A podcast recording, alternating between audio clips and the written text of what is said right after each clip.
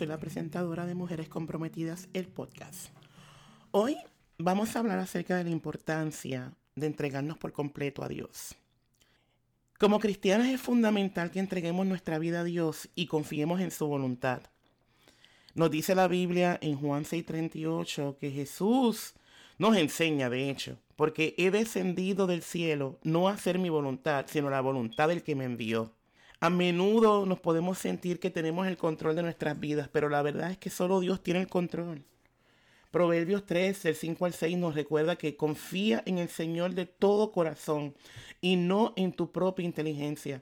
Reconócelo en todos sus caminos y Él allanará tus sendas. El entregarnos por completo a Dios no es fácil, pero es necesario para hacer, para poder tener una relación íntima con Él. Muchas veces se nos requiere que nos quedemos en silencio, que nos quedemos quietas en un solo lugar esperando a que Dios obre a favor nuestro.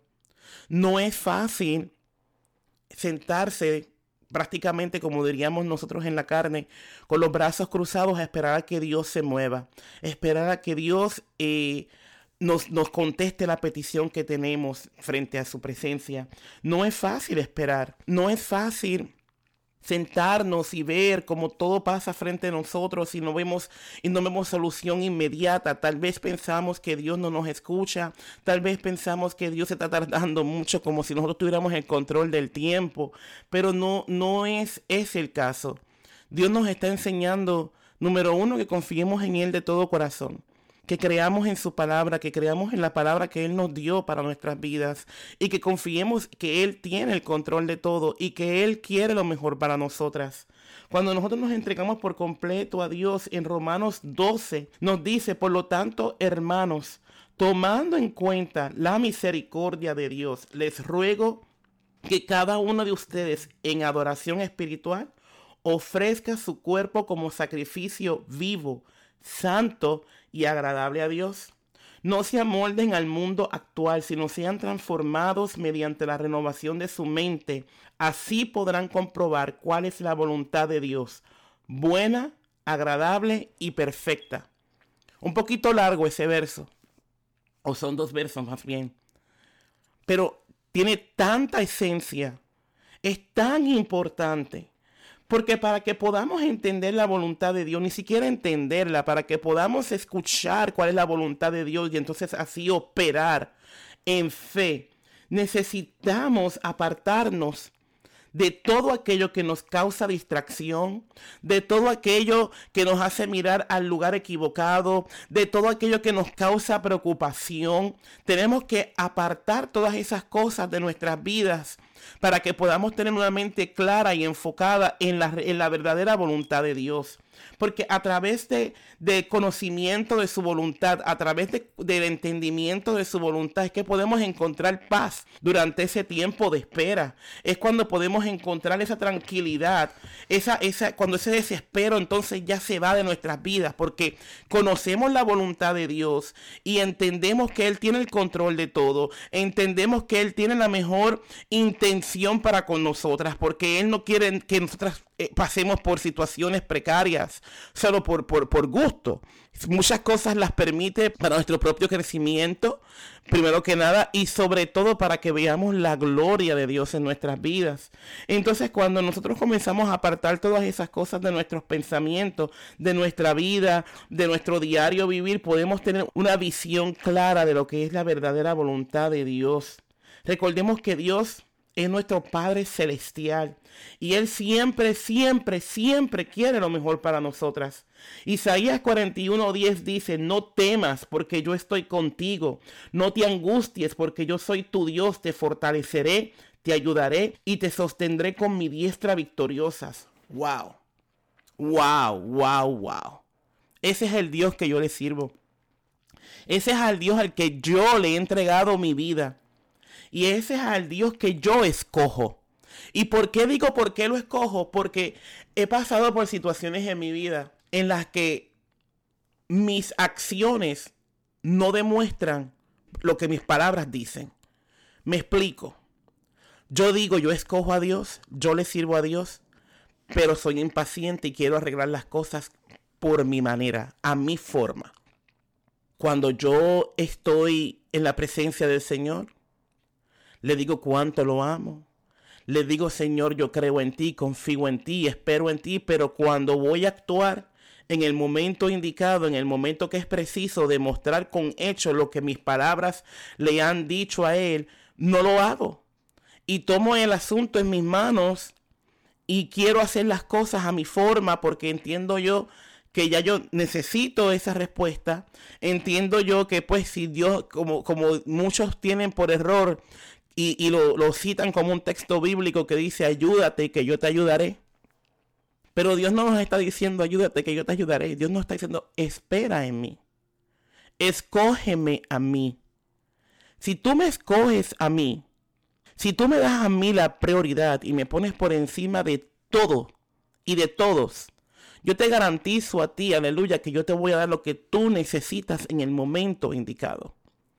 El escogerlo a Él no significa declarar con nuestra boca solamente que, creemos en Jesucristo y que le servimos a Dios. No solamente significa que vamos a compartir 30 versículos bíblicos diariamente en nuestras redes sociales. No significa que vamos a andar con la Biblia debajo del brazo para que todos vean que somos cristianas y con la falda hasta los tobillos para que podamos representar al Señor en el mundo. No, eso no es lo que significa escoger a Dios. Lo que significa escoger a Dios es cuando tú estás pasando por una prueba, cuando tú tienes una petición frente a, la presencia del Señor por años y años y años y tú no has recibido respuesta, pero tú permaneces firme sirviéndole a Dios de igual manera, adorando su nombre, exaltando su nombre, glorificándolo en todo momento, sabiendo sabiendo que en su momento indicado Dios te va a conceder esa petición. El escoger a Dios es cuando tú tomas la decisión firme de apartarte del pecado, ya sea la mentira, ya sea el robar, ya sea la fornicación, la masturbación, ya sea la infidelidad, ya sea cualquier cosa que sea tu debilidad en la carne. Cuando tú te paras firme y tú dices no, yo escojo a Dios, yo lo escojo a Él, yo no quiero pecar, yo tengo dificultad para mantenerme firme, pero te escojo a ti, mi Dios, y por eso yo me voy a apartar del chisme, me voy a apartar de la murmuración, me voy a apartar de, de robarte tus diezmos, me voy a apartar de todo aquello que te quita de tu posición que tú mereces en mi vida todo aquello que te quita tu puesto en mi alma, en mi, en mi, en mi corazón, en mi espíritu, todo aquello que te saca de tu primer lugar que te mereces, que te corresponde y te lleva al final de la lista. Todo eso que a ti no te agrada, todo eso yo lo saco de mi vida y yo tomo una decisión consciente de escogerte a ti.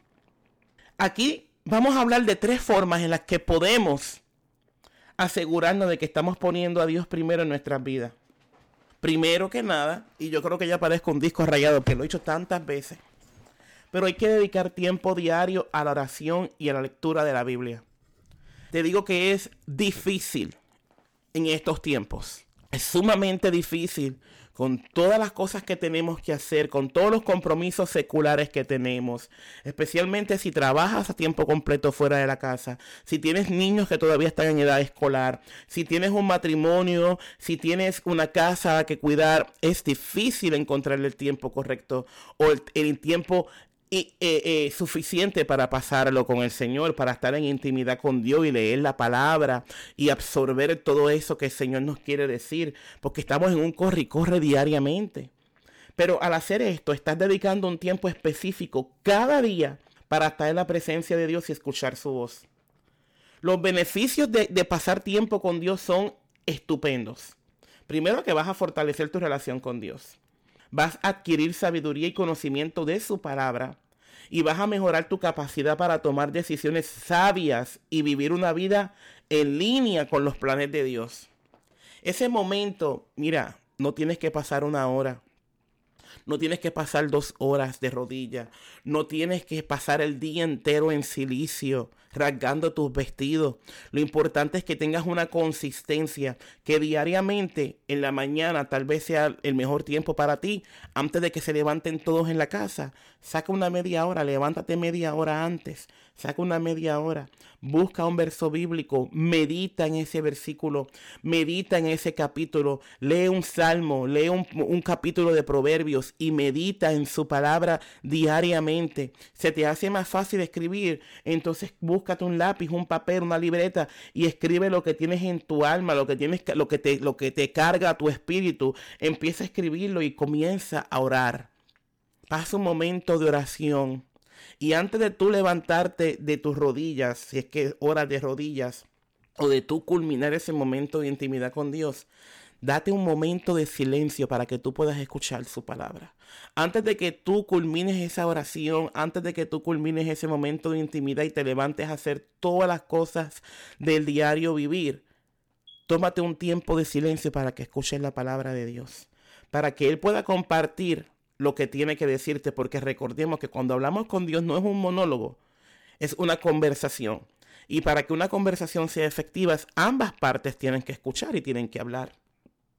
Otra opción sería que busques oportunidades para servir a los demás. Al buscar las maneras de servir a los demás, estás siguiendo el ejemplo de Jesús, quien vino a servir y no a ser servido. Vas a experimentar una alegría y un gozo que, es incomparable. Cuando tú comienzas a, a, servir, cuando tú comienzas a ayudar, cuando tú comienzas a hacer las cosas por amor a Dios, ese gozo y esa alegría que tú vas a experimentar no se compara con nada más es un gozo y una alegría específica que solamente tú vas a sentir cuando tú estás sirviéndole a los demás. Es que te ayuda a crecer en humildad y amor por los demás y vas a ser una luz para aquellos que necesitan ver el amor de Dios en acción. En estos días cuando la gente tiene una, una percepción horrible de lo que es ser cristiano, del concepto de una iglesia cristiana, tenemos que hacer la diferencia y a través del servicio a los demás demostrar el amor de Dios. Un amor sin condiciones, un amor sin juicio, sin crítica, simplemente demostrar el amor de Dios. Finalmente, de todas tus preocupaciones a Dios. A medida de que todo esto va surgiendo, Muchas ocasiones nuestras preocupaciones pueden consumir nuestros pensamientos y energía.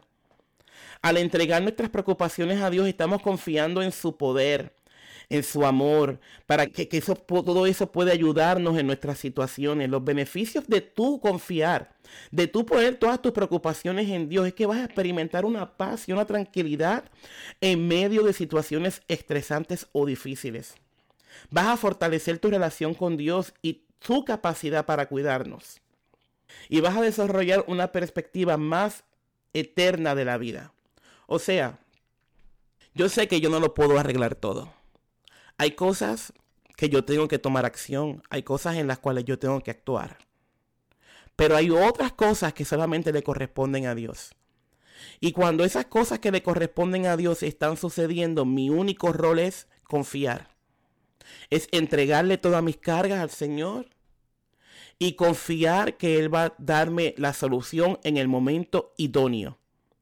Es tomar este tiempo en, la sala de espera para prepararme, para poder eh, enfocarme en, lo, en el plan de Dios y para estar lista en el momento indicado en el que Él diga, ok, aquí está la respuesta que estabas esperando, ahora tú vas a hacer esto, esto y esto.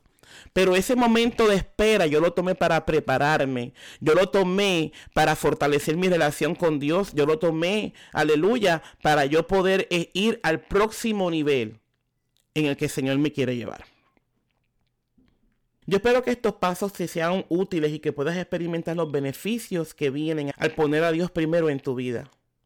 Cuando tú lo escoges a Él, automáticamente le estás dando carta blanca a Dios de que opere en tu vida de la forma que Él desea. Suscríbete a mi podcast para que no te pierdas ni un solo episodio y compártelo con tus amigas, tu hermana, tu madre. Vamos a crear una comunidad sana donde el enfoque sea nuestro crecimiento espiritual. Recuerda que me puedes encontrar en las redes sociales. Estamos en Instagram como Mujeres Comprometidas y también puedes visitar nuestra página web en el www.mujerescomprometidas.com. Si este podcast es de bendición a tu vida, comparte tu experiencia dejando un comentario en esta plataforma.